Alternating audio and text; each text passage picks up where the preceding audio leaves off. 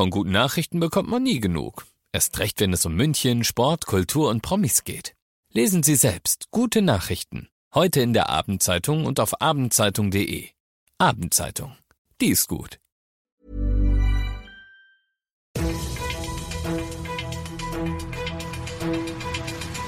95 5 Charivari, das München Briefing, Münchens erster Nachrichtenpodcast. Mit Ludwig Haas und diesen Themen. Sanierungsarbeiten am chinesischen Turm abgeschlossen und Konzert von umstrittenem Musiker Waters findet doch statt. Herzlich willkommen zu einer neuen Ausgabe. Dieser Nachrichtenpodcast informiert dich täglich über alles, was du aus München wissen musst. Jeden Tag gibt es zum Feierabend in fünf Minuten alles Wichtige aus unserer Stadt. Heute mit mir. Jederzeit als Podcast und jetzt um 17 und 18 Uhr im Radio. Der chinesische Turm ist ein Wahrzeichen des englischen Gartens im Herzen von München. Dieser Satz von Finanz- und Heimatminister Albert Füracker zeigt nochmal die Bedeutung des chinesischen Turms für unsere Stadt. Jetzt ist die Sanierung abgeschlossen. Unser Charivari München-Reporter Oliver Luxemburger war für dich vor Ort. Servus Olli, sag mal, wie sehr strahlt denn der Turm jetzt wieder und was ist überhaupt alles gemacht worden? Ja, Ludwig, es gibt Glocken, 48 Stück, die gar keine wirklichen sind. Es sind nämlich Lampen, die sind aus Ahornholz gedrechselt und wurden vergoldet, aber auch das Dach wurde gerichtet.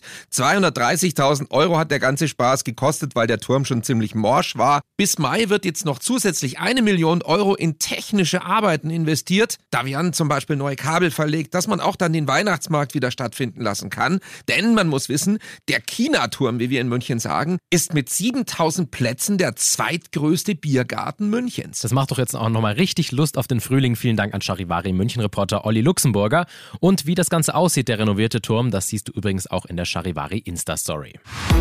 Der Münchner Stadtrat hat entschieden, Pink Floyd-Mitgründer Roger Waters darf doch im Mai in der Olympiahalle auftreten. Der Musiker steht hauptsächlich wegen Antisemitismusvorwürfen in der Kritik. Eine Kündigung des Konzertvertrages sei aber aus rechtlichen Gründen nicht möglich. Oberbürgermeister Reiter fand heute ziemlich deutliche Worte. Ich will ihn hier nicht haben und wir müssen es jetzt ertragen, so Reiter. Waters will in Hamburg, Köln, Berlin, München und Frankfurt am Main auftreten. In allen fünf Städten gab es schon Proteste und Forderungen nach Verboten. Waters selbst wehrt sich aber rechtlich gegen die möglichen Verbote und teilte zudem mit, kein Antisemit zu sein.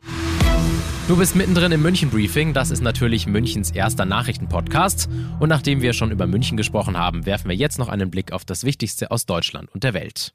Nach einer Großrazzia in der Reichsbürgerszene im Dezember hat die Bundesanwaltschaft in mehreren Bundesländern und in der Schweiz heute wieder mal Objekte der Szene durchsucht.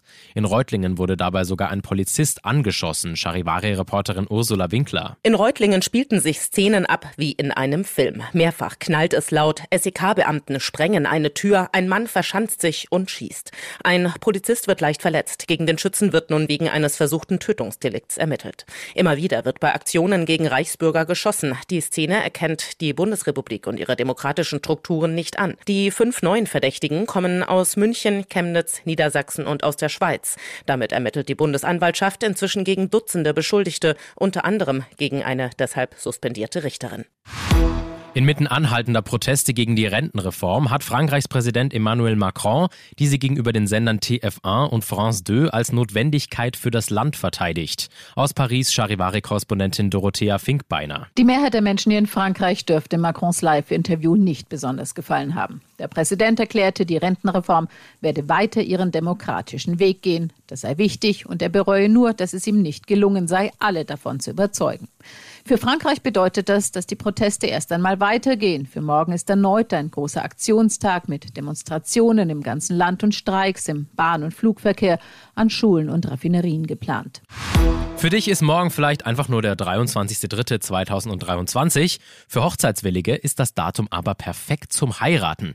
Die Christuskirche hier in Neuhausen hat sich passenderweise was ganz Besonderes überlegt. Morgen kann man bei uns in der Kirche von 11 bis 22 Uhr spontan heiraten.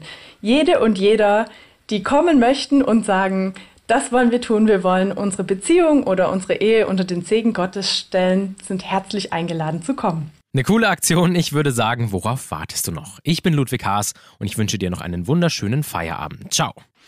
95.5 Charivari, das München Briefing, Münchens erster Nachrichtenpodcast. Die Themen des Tages aus München gibt es jeden Tag neu in diesem Podcast. Um 17 und 18 Uhr im Radio und überall da, wo es Podcasts gibt, sowie auf charivari.de.